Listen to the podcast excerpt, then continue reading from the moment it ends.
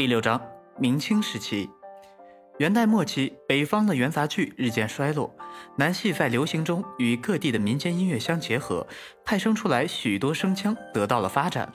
至明代，形成了具有代表性的海盐腔、余姚腔、益阳腔和昆山腔，号称为四大声腔。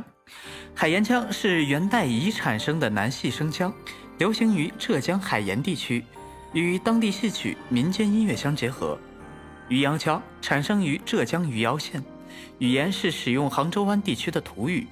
益阳腔是形成于元末江西益阳的南戏声腔。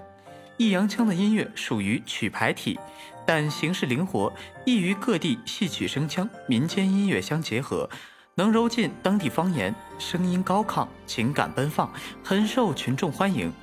对于各地地方戏曲的形成和发展有重要影响。昆山腔原是昆山地区的一种土戏，它能对我国戏曲艺术产生深远影响。魏良辅对昆山腔的改革是一个极其重要的原因。魏良辅对昆山腔的改良，主要是把平直无意志的昆山土戏改为细腻水磨、一字数转、轻柔婉转、圆润流畅的水磨腔。在唱法上强调吐字、过腔、收音，新腔轻柔婉转，焕然一新。